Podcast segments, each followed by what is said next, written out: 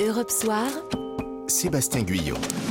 Avec le débat des grandes voix jusqu'à 19h, on parle de cette euh, primaire à droite, avec ses candidatures, ses non-candidatures. Euh, Bruno Jeudi, vous, vous disiez que Xavier Bertrand était affamé, c'était peut-être le seul. Laurent Wauquiez, ça y est, vient de l'officialiser hein, sur son compte Twitter, le fait qu'il ne sera pas candidat à la primaire. Et il dit, être candidat à l'élection présidentielle, c'est une décision que l'on prend non pas parce qu'on a simplement envie, mais parce que c'est un moment où on se sent en situation de rassembler son camp et de réunir les Français. Je considère que pour moi, ce moment n'est pas venu. Hum. Bah, Laurent Wauquiez euh, euh, prend sa décision de ne pas être candidat, ça ne veut pas dire qu'il veut donner un coup de main à Xavier Bertrand. On a bien compris que les deux hommes s'aimaient pas beaucoup. D'ailleurs, euh, c'est le seul qui n'a pas répondu aux appels et aux SMS que lui a adressé Xavier Bertrand. C'est beaucoup plus fluide entre Xavier Bertrand et Valérie Pécresse. J'ai eu l'occasion de les, les, les, interviewer tous les deux pour Paris Match cet été.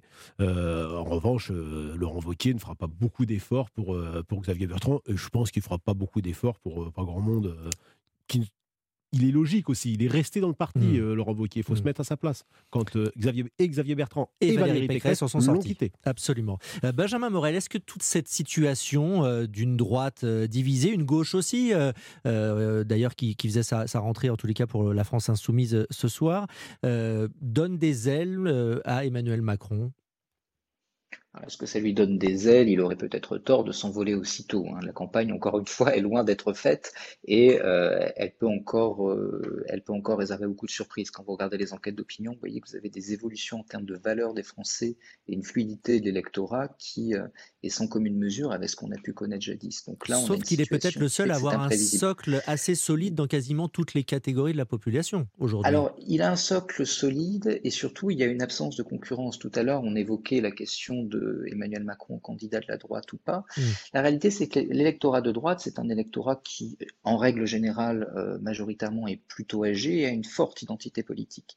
Et cette forte identité politique fait que c'est un électorat qui se déplace à toutes les élections, d'où les bons scores de la droite aux élections intermédiaires, et d'où le fait que c'est un électorat qui, dès lors qu'il croit en une chance de victoire de LR, eh bien, a toutes les chances de revenir à LR. Mais s'il n'y croit pas, si jamais vous avez une multitude de candidatures ou des candidatures un peu hors les murs, une sorte de plurivocité qui tout d'un coup le laisse à penser que grosso modo la droite sous ses propres couleurs n'a plus aucune chance, c'est un électorat qui en effet peut pour une partie d'entre lui, parce que on vu aux européennes que vous aviez également des, des, euh, des digues qui, qui cédaient avec le RN, mais pour une partie d'entre lui qui peut en effet se retrouver dans euh, un vote euh, Emmanuel Macron. Hmm. En réalité, une grande partie de l'électorat vote utile, c'est-à-dire qu'une grande partie de l'électorat eh bien, fait le choix de la candidature qui lui apparaît pouvoir l'emporter, au-delà des convictions qui sont, qui sont les siennes.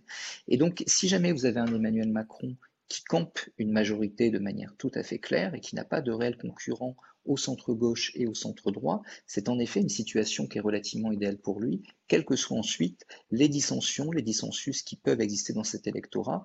Emmanuel Macron a un avantage, c'est l'absence de vraies, euh, de vraies alternatives sur cet espace mmh. politique. Le deuxième avantage, c'est qu'il est le sortant, ce qui signifie pour toute une, toute une partie de l'électorat qu'il a gouverné et que donc il peut gouverner à nouveau, avec qui plus est, même si on a beaucoup de discours aujourd'hui sur l'horizontalité, une demande aujourd'hui d'autorité et de verticalité qui reste très très ancré dans toute une partie de l'opinion. En tout cas, en cette rentrée, il est sur tous les fronts. Emmanuel Macron en Irlande aujourd'hui, en Irak ce week-end, à Marseille la semaine prochaine pour annoncer un grand plan euh, pour la ville.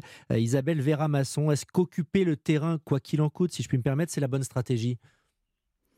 C'est-à-dire que Emmanuel Macron est dans une situation, d'ailleurs c'était le cas euh, au quinquennat précédent, euh, tout à fait favorable pour lui. Euh, non seulement il est, il, est il, il a face à lui une Marine Le Pen très haute, Hein, C'est-à-dire que pour l'instant, il y a véritablement, il se retrouve dans la situation qui est face au Front National. On sait que normalement on gagne. Il est très favorisé par la situation sanitaire. On a vu au, au régional que les Français euh, sont contents d'avoir, de réélire des gens qui sont sur place, qui les ont aidés, en qui tout d'un coup ils ont, dans, dans, lesquels ils ont besoin d'être rassurés.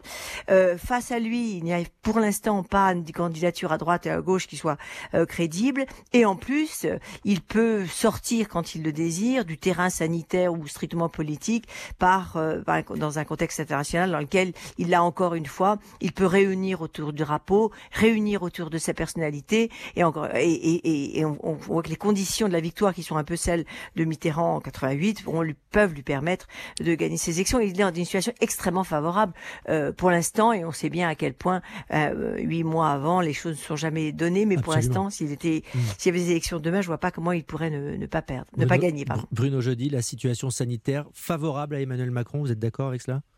Oui, je suis plutôt, euh, je suis plutôt d'accord. Euh, cette crise sanitaire euh, aura été un peu une sorte de, des sortes de montagne russe pour l'exécutif et Emmanuel Macron. On va pas refaire toute l'histoire de cette crise ici. Les Basques, c'était mal embarqué.